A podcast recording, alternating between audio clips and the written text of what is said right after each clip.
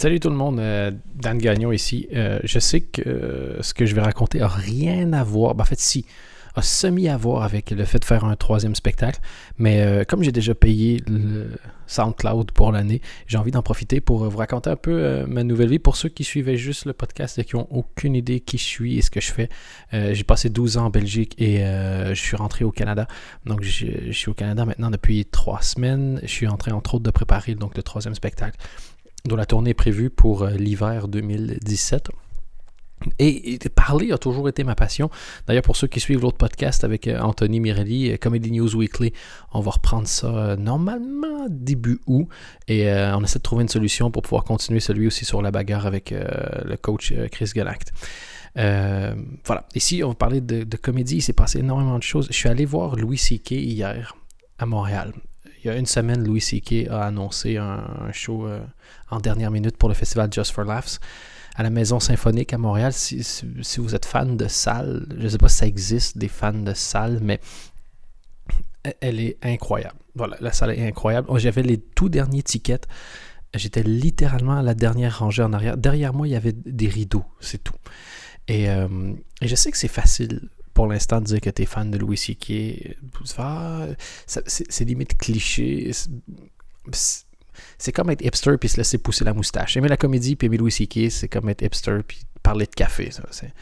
C'est assez particulier, mais c'était du travail d'orfèvre pour la comédie. Il a dit lui-même que ses derniers shows, il les trouvait moins bons parce qu'il était dispersé entre euh, ses séries et tous les trucs qu'il faisait à côté. Euh, hier, déjà, il est arrivé en costard. Et euh, il a expliqué pourquoi. Et déjà ça, le fait d'arriver en costard et d'expliquer pourquoi, sans faire de vanne, je sais pas, j'y vois une espèce de, tendance à la, à la normalité. Il est arrivé en costard et il a dit un truc qui était juste beau. Il a dit, je suis en costard maintenant parce que j'aime bien m'habiller pour les choses que je considère importantes, parce que ça me permet d'en profiter plus. Il dit, pour vous donner une idée, moi quand j'étais jeune, je suis vieux au point de me souvenir du fait que quand tu étais jeune, pour prendre l'avion, tu mettais un costard parce que c'était quelque chose d'important et tu le signifiais comme ça. Il y a quand même l'air, pour euh, prendre l'expression du, gars qui est allé voir le show, Cédric Rosenbaum, qui est un des, un des writers pour le Late Show, il y a quand même l'air d'un serveur dans, un, dans une pizzeria, mais quand même, il est habillé. Et ce qui était le plus surprenant, le plus agréable sur le show, c'est que Louis C.K. est drôle, pas besoin d'établir ça. Mais justement, quand tu es drôle, il y, a, une espèce de danger à la paresse. C'est-à-dire que tu peux regarder un globe terrestre, une lampe de chevet, une coupe de cheveux, et faire 10 minutes là-dessus et que ce soit marrant. Et au lieu de se contenter d'être drôle avec tout ce qui lui tombait sous la main, il a continué de se casser le cul, en fait, pour trouver des sujets et des angles et des concepts qui sont, moi, j'ai trouvé fascinants. Et, et c'est une espèce d'éloge à la justesse que j'avais envie de faire c'est de trouver une comparaison. Si vous avez déjà fait du sport, à un moment donné, tu essaies de faire un mouvement, je sais pas, prenons le, baseball par exemple, puis tu essaies de, de swinger la balle, puis tu sens que ça va pas, tu sens que ça va pas, et tout à coup, tu fais le bon geste, le geste juste.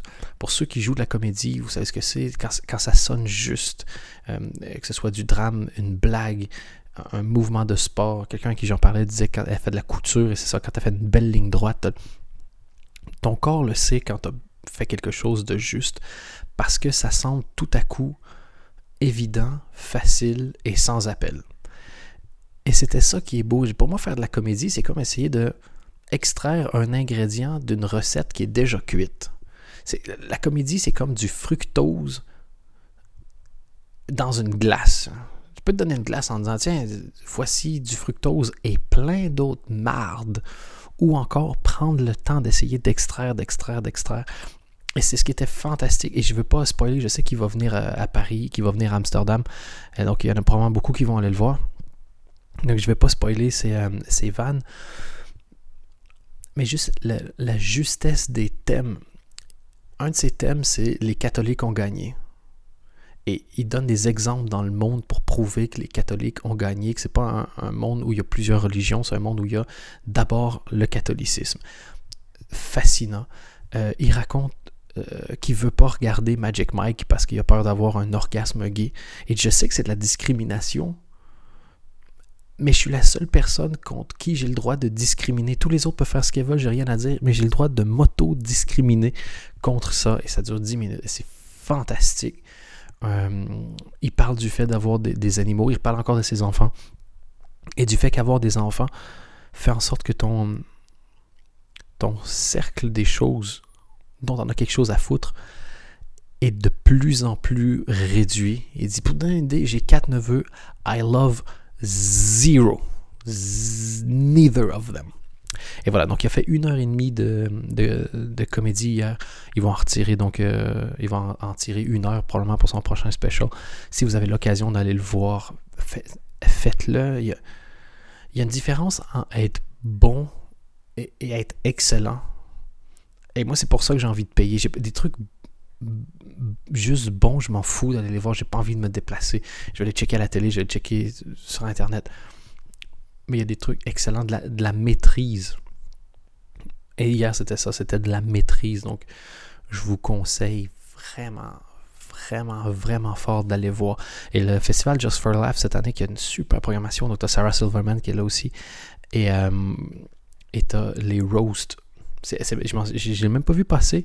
C'est. Euh, Renaud Coppens, donc le réalisateur du Late Show, qui m'en a parlé, c'est les Roast Battle. Donc les Roast, en gros, une personne qui se fait insulter par 10 personnes et c'est drôle. Et là, c'est une espèce de tournoi avec des juges. Des noms de fous Kevin Hart, euh, Jimmy Carr, Jeff Ross, forcément. Et euh, ça se passe en ce moment même à Montréal et sur Comedy Central, vous pouvez euh, regarder ça. Donc je vous incite encore une fois à le faire. Je ne vais pas parler de comédie super longtemps non plus de, de, cette manière-là parce que avec Anthony, on va en reparler dans le prochain Comedy News Weekly qui est, qui est à revenir. Je vais juste aussi parler parce que ça me manque. Le fait de voir Louis C.K. hier m'a rappelé une chose, ça, ça, me manque de parler. je, pense que la conversation est le divertissement le plus sous-estimé dans le monde médiatique. À toutes les fois que tu vas faire un talk show, il y a toujours la question de quoi ça va parler, ça va être quoi les séquences, les rubriques, les chroniqueurs. Et moi, je sais pas, ça me fait chier ces choses-là.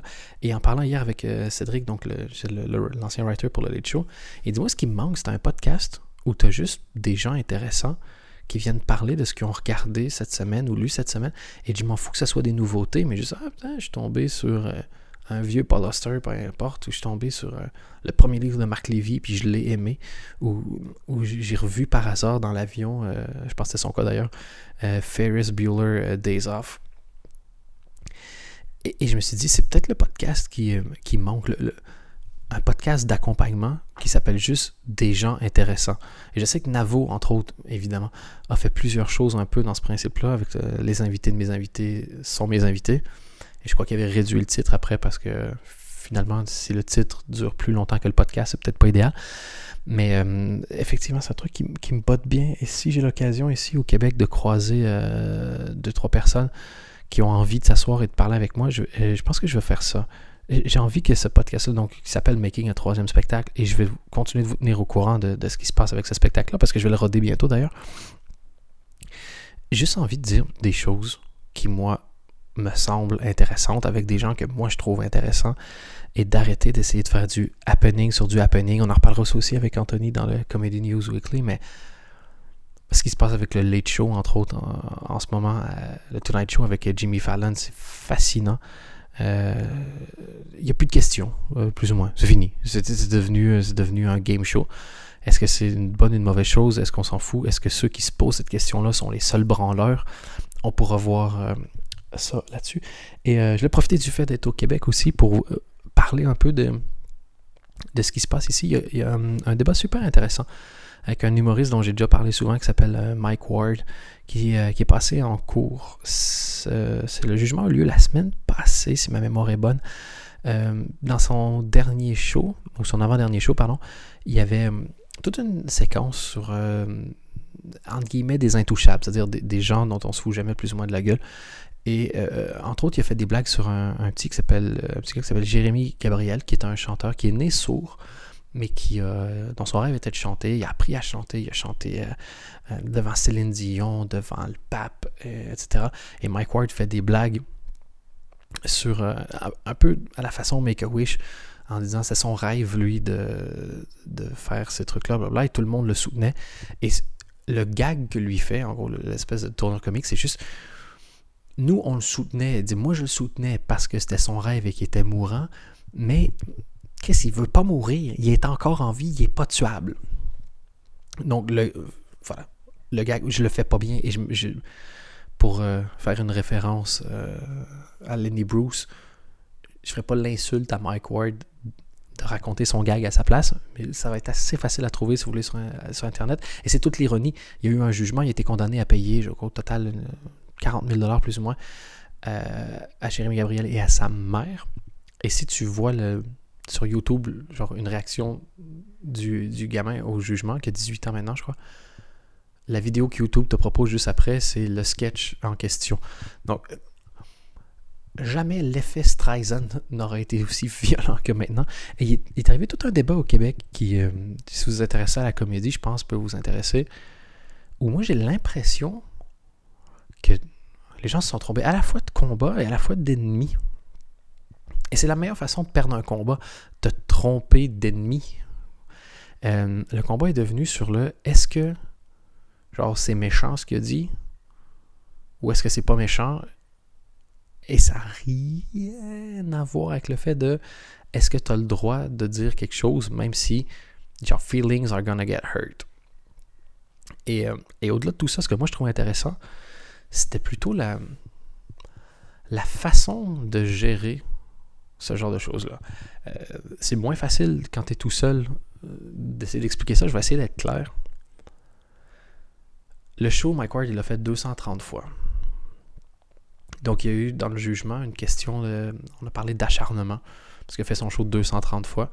Et euh, ce qui est un peu bizarre, c'est que si il n'y avait pas eu de succès avec ce spectacle-là, il n'y aurait pas eu d'acharnement parce qu'il aurait joué juste 5 fois. Mais enfin bref, il l'a joué 230 fois. Euh, donc, on parle d'acharnement. Et dans la vie, moi, ça m'est arrivé souvent de me faire insulter. Je, suis canadien, j'ai fait de l'humour en Europe je compte plus le nombre de fois où on m'a dit rentre dans ton pays, on comprend pas quand tu parles. Ah, je me suis fait insulter sur mon accent, me suis fait insulter sur. Déjà, quand tu es humoriste, tu te fais insulter de base. Parce que quand les gens trouvent que tu pas drôle, ils pensent que la, la, sentence normale au fait que tu les aies pas fait rire, c'est que tu meurs. You're not funny, go kill yourself. Est une phrase qui semble normale. Moi, c'est mon métier, je m'en fous. je m'en fous m'en fous pas, mais j'ai appris à vivre avec plutôt. T'en fous jamais. Quelqu'un dit t'es un trou du cul, même si tu le connais pas, tu vas te coucher le soir en disant Hey, random guy dans la rue a trouvé que j'étais un trou du cul. Et ça fait, ça fait toujours chier. C'est pour ça qu'en général, les gens qui ont besoin d'attention, leur réflexe est d'insulter les gens parce que c'est plus facile d'ignorer quelqu'un qui dit qu'il t'aime que quelqu'un qui dit que t'es un trou de balle. Je sais pas d'où ça vient, mais c'est comme ça. Et euh, et j'aime beaucoup les arts martiaux. Et je me dis toujours, quand quelque chose arrive de très négatif, comment est-ce que tu fais pour le retourner? Tu peux pas l'arrêter. Tu peux pas. Moi, j'ai lu des articles sur moi, ça me faisait chier ce qui avait été écrit, mais tu peux pas dire, hey, je suis fâché. Encore une fois, Streisand Effect. Et c'est peut-être parce que je suis en train de devenir vieux, 33 ans, je suis en train de devenir mou. Je suis en train de penser moins à genre moi, moi, moi, moi, moi, et à si j'ai des enfants un jour, qu'est-ce que j'aimerais leur apprendre? Comment est-ce que j'aimerais qu'ils soient? Et il me semble que dans ce cas-ci, et je peux me tromper, hein, mais si moi, on, m'insulte on stage 230 fois, que ce soit drôle ou pas drôle, on s'en fout, mais pour cet exemple-ci, mon premier réflexe, ce serait d'appeler l'humoriste, puis lui dire Hey, j'ai entendu que tu disais ça sur moi. T'as pas envie que je vienne on stage un soir. Juste pour créer l'effet de surprise. On dit Ah, puis de toute façon, Jordan Gagnon, c'est un trou du cul, on comprend rien quand il parle, blablabla. Bla, bla. Les gens rigolent, tout le monde s'amuse. Et puis, bam, tout arrive de derrière le rideau. Il me semble que tout le monde y gagne. Toi, tu as l'air de quelqu'un qui est capable de take a punch. L'autre humoriste, s'il a le moindrement de bon sens, il va jouer, il me semble, la personne mal à l'aise. Les gens dans la foule vont s'amuser. Il y, a, une façon, il me semble, de transformer le négatif en positif. Ouais, c'était juste mon point là-dessus, mais si ça vous intéresse, vous aller voir, euh, c'est en train de parler pas mal. Et si vous êtes en Europe et que vous vous intéressez à la comédie anglophone, tu le French Festival qui va commencer euh, en Écosse. Je pense le plus gros festival au monde. Euh, Mike Ward y est, je pense qu'il est sold out, mais il y a toujours moyen de trouver des tickets sur, sur StubHub. Moi, j'ai dit aussi que j'allais vous parler de, de, ce qui se passe un peu dans ma vie. J'ai, j'ai eu une chance incroyable. l'inconscience je suis quelqu'un d'hyper angoissé. J'en ai parlé souvent. J'ai fait même une dépression. que D'ailleurs, j'ai assez. En fait, je suis même pas content, mais j'ai arrêté la médication pour la dépression euh, il y a deux, trois semaines, sous conseil du neurologue. Hein, c'est pas, j'ai pas décidé ça par moi-même. Et, euh, et, quand j'ai commencé à prendre des médicaments pour la dépression, je pensais que le fait de les arrêter, je verrais ça comme une victoire. Mais non, c'est juste, genre la dépression est quelque chose qui m'est arrivé. Je l'ai soigné, c'est fini tu célèbres pas la fin de tes antibiotiques quand tu as une pneumonie. Je ne vois pas pourquoi je célébrerais la fin de mes, médicaments pour une dépression, sachant que quelqu'un qui en a fait une a plus de chances qu'un autre d'en faire une autre, mais j'ai pas envie de célébrer la fin de, la de, prendre mes médicaments parce que ça enverrait, me semble, un message bizarre à mon cerveau de les médicaments, c'est une défaite. Et j'ai pas envie que ce soit euh, ça dans ma tête. Enfin bref. Donc, euh, ça a été des années assez particulières. J'ai un côté peut-être insouciant maintenant où je me suis dit, je vais essayer de plus écouter mon père. Mon père avait souvent des, euh, bons conseils parce qu'il est plus vieux que moi. Donc, il s'est plus souvent trompé que moi. Et, et je suis pas sûr que j'ai envie d'écouter les gens qui ont toujours réussi ou les gens qui ont toujours échoué. Il me semble que j'ai envie d'écouter les gens qui sont la moitié du temps plantés puis la moitié du temps réussis. ça me semble plus sage. Et lui, il m'a toujours dit que si tu veux résoudre un labyrinthe, c'est plus simple en démarrant par la fin et que c'était plus ou moins pareil avec une carrière. Si tu veux savoir si le prochain move est un bon move, demande-toi c'est quoi ton objectif final. Puis après ça, tu te dis est-ce que ce que je m'apprête à faire sert mon objectif final? T'as oui ou t'as non Ou je le sais pas, mais bref, t'as oui ou t'as non. Et si la réponse est non, ça ne sert pas un objectif final, est-ce qu'il y a des circonstances qui justifient malgré tout de le faire? Genre, moi je veux devenir, je sais pas, roi et m'asseoir sur le game, sur le, sur le trône de fer dans Game of Thrones, est-ce que le fait d'aller me masturber sur de la pornographie va m'aider? Non. Mais est-ce qu'il y a des circonstances atténuantes? Oui. Euh, j'ai envie. Et de toute façon, ça ne durera pas longtemps et je pourrais continuer mon objectif avec la tête plus claire. Dans ce cas-là, je peux le faire.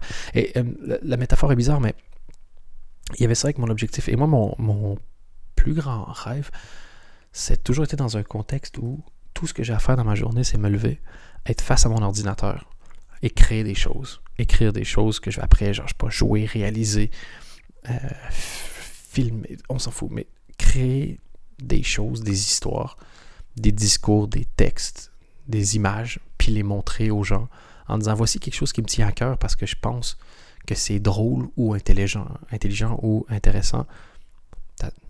Arriver à foirer le mot intelligent, c'est quand même assez ironique. Euh, et, j'ai décidé de le faire maintenant. Je suis arrivé donc euh, au Québec il y, a, trois semaines et j'ai rien pris de boulot à part essayer d'écrire la suite. Donc euh, il y a mon nouveau spectacle. Donc celui donc, pour lequel vous avez entendu la base dans ce podcast-ci, mais qui est un troisième spectacle. Et je vais commencer à le roder normalement à l'automne. Je pense que les premières dates, ça devrait être en octobre si tout se passe bien. Et j'ai tellement hâte, de, le mettre en forme pour que ce soit beau. J'ai envie que ce soit quelque chose de, de beau. Et je me coupe tout de suite tout seul parce que j'ai l'impression que je sonne ridicule avec mon espèce de voix. Je suis pas sur fucking NPR, c'est juste que je suis dans un bureau tout seul dans une maison. Et c'est ça que je vais parler de ma vie. Donc, j'ai pris de rien faire d'autre sauf écrire les choses que je voulais dans, mon spectacle. Et je suis dans un contexte, j'ai la chance de, bref, d'être dans une chouette maison en, campagne quelque part au Canada. Et il y a des arbres autour de chez nous, c'est tout. Et euh, ça fait tellement plaisir de, de me dire, c'est ça mon job. Mon job, c'est d'écrire, comme dirait euh, mon, mon ami Renaud tu peux pas dire que tu es un auteur tant que tu n'es pas capable de t'asseoir devant ton ordinateur pour écrire quand tu pas envie. Si tu fais juste le faire quand tu as envie, tu pas un auteur. Es... Je sais pas ce que tu es, mais tu pas un auteur. Et, euh, et, donc voilà, et donc je le fais. Le, le spectacle, donc vous avez entendu un, un, peu le départ. Et après avoir entendu Louis C.K. hier, ce que j'ai vraiment envie de faire, c'est aller chercher juste le zoomer, zoomer, zoomer, zoomer, zoomer pour avoir de la justesse. J'ai envie que ça soit chirurgical. J'ai envie de. Comme si, mettons, tu avais un éléphant qui avait une démangeaison à un endroit de son corps et j'arrive à soulager la démangeaison avec une aiguille. Au lieu de juste faire Ah, c'est plus ou moins dans ce coin-là et gratter avec une brosse à chiotte. Non, juste ping, et enchaîner la juste, le, plaisir de la justesse. Donc, c'est ça que j'ai envie de faire avec le spectacle. Euh, donc, je vais continuer de l'écrire et je vous tiendrai au courant un peu d'où ça en est et de mes premières dates, euh, les premières dates, les premiers moments où je vais, euh, où je vais le rôder. Si ça vous intéresse de venir voir ça, je pense que ça va être d'office intéressant. Drôle, j'en sais rien au début. Ça va être drôle avant de demander aux gens de venir le voir, évidemment, en version finie. Mais ça va d'office être intéressant les autres choses sur lesquelles je suis en train de travailler. Et, euh, je suis curieux d'avoir votre avis, en fait. Parce que, parce que d'un côté, j'en ai rien à foutre de la vie des gens pour faire ce que je veux. Et de l'autre côté, si tout le monde trouve que c'est une idée de merde, ben, je peux pas en faire mon métier. Et donc, c'est pas évident à gérer le. Eh, et le. Ah. C'est dur de trouver le juste milieu dans l'écoute que tu dois avoir des gens qui consomment ce que tu fais, parce que si tu écoutes tout ce qu'on te dit, les conseils, tu vas faire de la marde, puis si tu n'écoutes rien de ce qu'on dit, tu risques d'être tout seul. Et la pire chose qui existe pour moi, c'est le compromis. Bref, je suis fourré. Euh, I'm fucked, mais on verra bien. Non, je suis curieux d'avoir votre avis. Euh, euh, pour la web série presque normale que j'ai faite, j'ai une idée depuis longtemps pour une deuxième saison. Et, euh, et j'ai même pas essayé d'aller chercher du financement pour l'instant. Mais euh, j'ai envie de l'écrire. Et je sais pas en fait si j'ai envie de la faire. J'avais une idée. J'ai envie de faire en fait un table read Table read, c'est quand euh, les scénarios sont prêts, puis tu as tous les acteurs qui sont autour de la table et on fait juste lire les scénarios.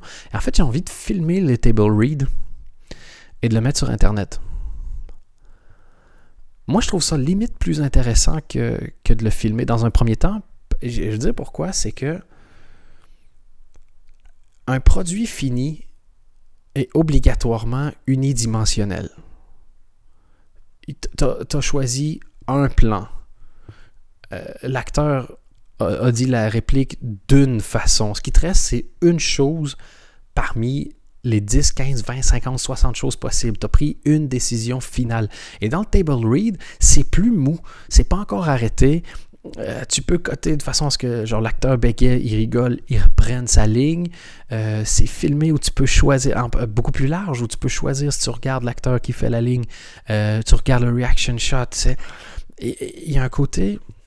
En fait, j'ai l'impression que filmer le table read d'une deuxième saison, ça serait plus ou moins l'équivalent justement de faire du rodage pour un spectacle. Et, je pense que vous finissez par le savoir, mais les coulisses m'intéressent autant, sinon plus que le produit fini. Si tu t'intéresses à l'architecture, tu vas aller voir quoi? Une maison ou une construction de maison?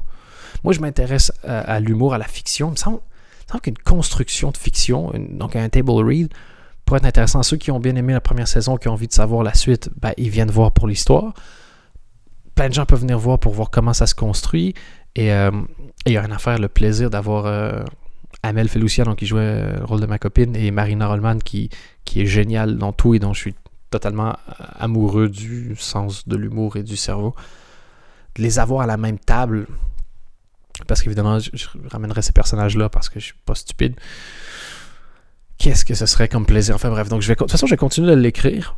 Euh, et, une fois que ce sera écrit, on verra bien ce qu'il en est. Et comme ça, vous savez, mon idée, ce serait de, ce serait de faire une saison au Canada. J'ai fait une première saison, c'était en pleine canicule l'été passé. C'était il y a un an d'ailleurs qu'on tournait.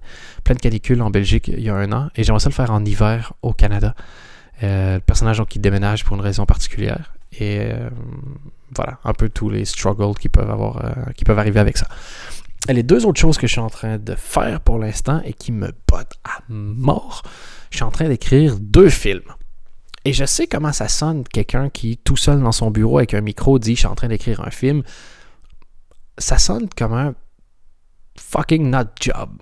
Comme quelqu'un qui est complètement delusional, comme quelqu'un qui est fou. Et ça me dérange pas. Parce que si je prends, je sais pas, les dix dernières choses que j'ai essayé de faire dans ma vie, me suis planté, je sais pas, entre trois et six fois. Puis j'ai réussi quelques fois, mais elles avaient toutes une chose en commun, ça avait toujours l'air fou. Si vous écoutez ça, c'est que vous savez que je fais du stand-up. Donc, vous avez commencé à me connaître quand je faisais déjà du stand-up. Donc, c'est pas difficile pour vous d'accepter que je fais du stand-up. Mais quand tu as 9 ans, puis tu dis, je vais faire des spectacles comme ce qu'on voit à télé, là, tu as l'air fou. En fait, tu as toujours l'air fou jusqu'à ce que ça ait l'air normal.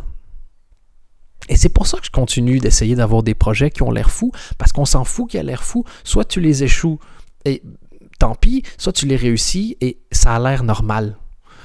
Et euh, donc là, je suis en train d'écrire deux films, dont un. Euh, je suis un peu amoureux, en fait, du personnage principal.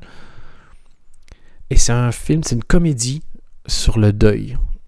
Et, et je pense que c'est vraiment quelque chose de joli. Et j'ai repris quelques idées euh, que vous avez entendues dans Making a troisième spectacle. Pour au lieu d'en faire un bout de spectacle, cette fois-ci, en faire un film. Euh, et, je suis assez avancé. Quand tu fais un film, tu trouves ton idée, tu développes. Et il y a un truc qui s'appelle un séquencier. C'est euh, en gros, tu dis ce qui va passer dans, chaque scène. Euh, et, je suis en train de terminer le brouillon du séquencier. Et, donc, j'ai quelques jours de vraiment dialoguer tout. Et j'espère vraiment que ça va se faire pour plusieurs raisons. Des raisons totalement égoïstes et aussi une raison de je serais fier de faire une comédie marrante sur le deuil parce qu'il y a deux choses à laquelle à peu près personne ne peut se soustraire, genre la mort et la peur de la mort. Et au-delà d'un film sur la mort, ce sera un film sur la, sur la peur de la mort et la gestion. Comment est-ce que tu gères le fait d'avoir peur de mourir? Et je pense que c'est joli je pense vraiment que c'est joli et ça me ferait vraiment plaisir de faire ça. Et, euh, les podcasts m'ont vraiment manqué. Donc là, je vais m'arrêter pour, euh, pour l'instant parce que aucune idée si c'est intéressant ou pas. Mais ce besoin-là de parler tout le temps, tout le temps, tout le temps. Et, euh, et ça me fait plaisir d'avoir franchement votre feedback, entre autres, parce que j'aime pas parler aux gens dans la vraie vie. Et donc d'avoir des, des feedbacks sur Internet, c'est extrêmement pratique. C'est comme, c'est comme une certaine distance avec les corps et une proximité avec les cerveaux. On dirait que plus les gens se voient, plus le corps devient du bruit inutile et moins intéressant. Les gens à distance, il y en a que ça les fait chier. ah, mais sur Internet, n'importe qui peut dire n'importe quoi. Il n'y a personne qui dit n'importe quoi sur Internet.